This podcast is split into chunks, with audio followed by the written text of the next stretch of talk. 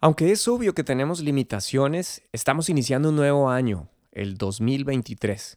¡Wow! ¿Quién pensó algún día en el pasado que íbamos a llegar a este año? Pero sí.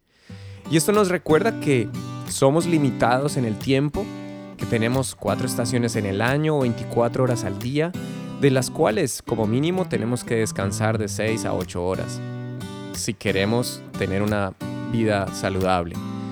Hoy, iniciando este año, es bueno planificar en medio de nuestras limitaciones. ¿Cómo quisiéramos que fuera este año? ¿Cómo quisieras tú que fuera este año para ti? Veamos lo que dice la Biblia y el Señor respecto a este tema. Mis planes, Señor, quiero hoy poner en tus manos. Para ello vamos a tomar como referencia, o he tomado como referencia, el Evangelio según San Lucas, el capítulo 14, del verso 28 al 30. Porque ¿quién de vosotros, queriendo edificar una torre, no se sienta primero y calcula los gastos a ver si tiene lo que necesita para acabarla? No sea que después que haya puesto el cimiento y no pueda acabarla, todos los que lo vean comiencen a hacer burla de él, diciendo, este hombre comenzó a edificar y no pudo acabar.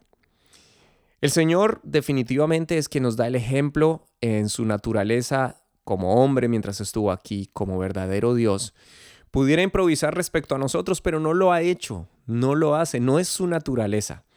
Precisamente para, como parte de introducción y, reflexión en este tema, ahora que estamos iniciando este año, Vamos a tomar como referencia varias citas bíblicas que la Biblia habla mucho respecto a este tema, pero vamos a tomar algunas que nos recuerdan precisamente la naturaleza de Dios y cómo Él nos enseña, porque todo lo que Él usualmente nos exige, Él no lo ha enseñado, lo ha hecho, lo vivió.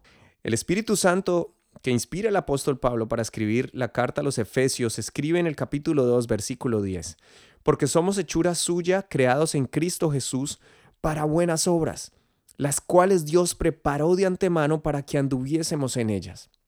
Este es solo un pasaje que nos habla del ejemplo que el Señor nos da en la planeación, en lo importante que es nosotros pensar respecto a lo que queremos que Dios haga en nosotros. Obviamente, finalmente es Él el que va a determinar qué es mejor para nosotros, finalmente es Él el que va a permitir que las cosas pasen, pero Él nos ha dado esa potestad para que nosotros podamos planear, querer, avanzar, progresar en los propósitos que tenemos como seres humanos, pero que deben tener unas prioridades. Ahora, en esta parábola que leemos aquí, ¿quién de vosotros queriendo edificar una torre? Empezamos con una pregunta que el Señor hace. Y esa pregunta es interesante porque hay personas, da, da a entender que hay personas que no están interesados en edificar nada en sus vidas, en no querer avanzar, en no querer conocerle a Él. Pero hay otras que sí. Sin embargo, las buenas intenciones no son suficientes. Querer edificar es muy importante, es un primer paso, como es algo que nos puede estar pasando en este momento. Tener objetivos, querer eh, tener unas buenas metas, escribirlas, pero eso no va a ser suficiente en el proceso de poder ser efectivos y llegar a que el propósito de Dios se cumpla en nosotros. Y entonces nos da una serie de instrucciones dentro de esta misma pregunta. ¿Quién de vosotros queriendo edificar una torre no se sienta primero y calcula los gastos? Bueno, esto de sentarse primero nos hace pensar en que definitivamente para poder establecer metas claras y objetivos y, establecer prioridades necesitamos un tiempo de tranquilidad, meditación, descanso, ojalá de oración, de ayuno, de búsqueda de su presencia. Señor, ¿qué quieres que yo haga este año? Yo quisiera hacer esto, aquello, quisiera ir allá, quisiera tener estas cosas, pero tú qué quieres para mí? Sí, en medio del afán, aprovechemos algún momento de estos primeros días de este mes, de este primer mes del año, para bajarle un poco al entretenimiento, a la distracción y más bien para meditar y pensar, orar acerca de esto. Calcular los gastos, claro, eso nos va a involucrar en planeación, en establecer prioridades, objetivos, dónde estoy, a dónde quiero llegar, cómo lo puedo hacer, eh, cuáles son los recursos que podría utilizar y aquellos que somos parte de la iglesia, ¿dónde estamos como iglesia? ¿A dónde queremos llegar? Este es el año de la preparación. Es probable que sea el año en el que el Señor venga por su iglesia, o tal vez no, solo Él lo sabe. Pero la Biblia dice que es mejor estar preparados vigilantes y constantes, pero también el poder establecer nuestra vida como si aún Dios se tardara en regresar un tiempo más largo. Y entonces empezamos a establecer prioridades, porque es muy importante para qué? Para que no sea que después que haya puesto el cimiento y no pueda acabar, todos los que vean comiencen a hacer burla de él. Calcular gastos definitivamente está relacionado con las prioridades. Tienes diferentes, todos tenemos diferentes áreas en nuestra vida, pero las prioridades no las puedes negociar, no las podemos negociar, porque en ese momento vamos a comenzar a fracasar. Y dice el Señor Jesús en otro de sus sermones, uno de los más eh, reconocidos, de los más famosos, el Sermón del Monte, allí en San Mateo capítulo 6, versículo 33, más buscad primeramente el reino de Dios y su justicia, y todas estas cosas os serán añadidas. Así que no os afanéis por el día de mañana, porque el día de mañana traerá su afán. Basta a cada día su propio mal. Es muy interesante que el Señor no dice que busquemos solamente el reino de Dios y su justicia. No, Él sabe perfectamente de antemano cuáles son los afanes, cuáles son las necesidades básicas, cuáles son las responsabilidades diarias, independientemente del oficio y el trabajo que ejerzas o del ministerio que tengas. Pero lo que sí nos manda es a tener una prioridad precisamente para que cuando comencemos a edificar y cuando empiece a transcurrir los días, no nos quedemos cortos, no nos desanimemos y el desánimo nos logre ganar la partida.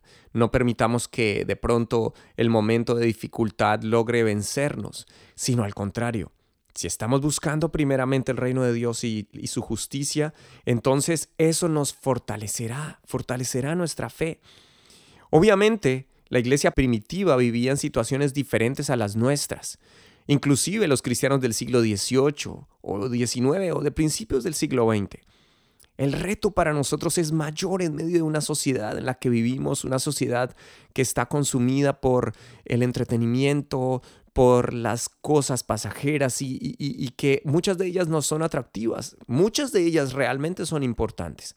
Pero si definimos nuestras prioridades, entonces seguramente lo que planeemos en el Señor, vamos a conseguirlo según sea su voluntad. Recuerda lo que dice también en el Evangelio según San Lucas, lo que enseñó Jesús, el, capítulo 12, del 13 al 15. Le dijo uno de la multitud, Maestro, di a mi hermano que parta conmigo la herencia. Mas él le dijo, Hombre, ¿quién me ha puesto sobre vosotros como juez o partidor? Y les dijo, mirad y guardaos de toda avaricia, porque la vida del hombre no consiste en la abundancia de los bienes que posee. Sí, es su enseñanza, es su palabra. Él cuando decide bendecirte y cuando tiene un propósito contigo, no quiere que absolutamente nada te distraiga de lo más importante de nuestro objetivo principal. Estamos de paso en esta tierra. Las cosas de aquí son pasajeras, son necesarias, por supuesto. Tenemos que ser luz, tenemos que ser ejemplos, somos cartas leídas. Pero nuestras prioridades no puede ser lo que está aquí en la tierra. Nuestras prioridades son de arriba, son nuestra relación con Él.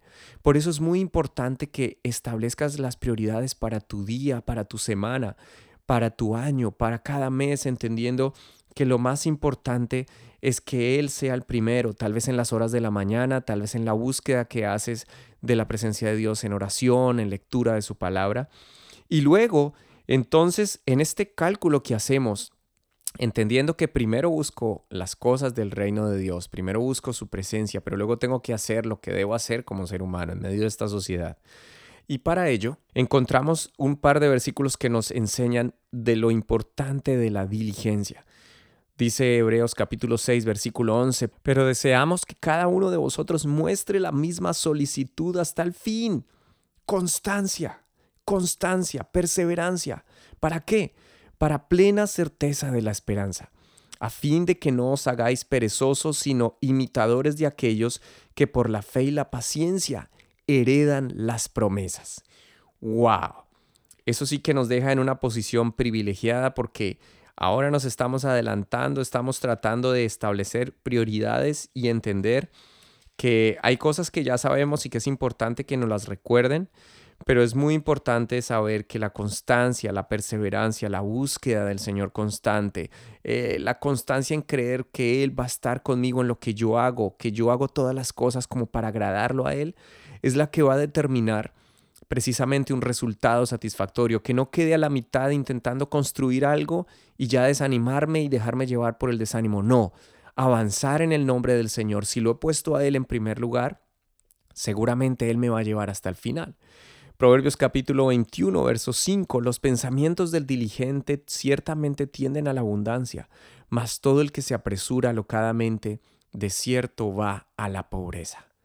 Otro pasaje más que nos recuerda que para este año definitivamente en las prioridades tendremos que ser diligentes. Habrán cosas que requieran diligencia y no pereza que requieren de nosotros un esfuerzo aún mayor. El capítulo 24 de Proverbios, versículo 3. Con sabiduría se edificará la casa y con prudencia se afirmará. Y con ciencia se llenarán las cámaras de todo bien preciado y agradable. El hombre sabio es fuerte y de pujante vigor el hombre docto. Así que sigue estando la pregunta, ¿quién de vosotros, queriendo edificar una torre, no se sienta primero y calcula los gastos a ver si tiene lo que necesita para acabarla? No vamos a ser en este año, en el nombre del Señor, personas inconstantes que nos rindamos fácilmente, sino que vamos a estar con el ánimo bien puesto en el nombre del Señor, queriendo avanzar, queriendo mejorar, queriendo más de su presencia. Y llevándolo a la práctica, ¿cuánto vamos a dedicar a la oración, a la lectura de su palabra, a la meditación, a la memorización de la palabra de Dios? ¿Cuánto tiempo voy a servir, asistir, adorar a los servicios? ¿Cuánto tiempo de calidad le voy a compartir a mi familia? Bueno, son muchas las áreas, pero seguramente el Señor nos va a ayudar. Dios te bendiga.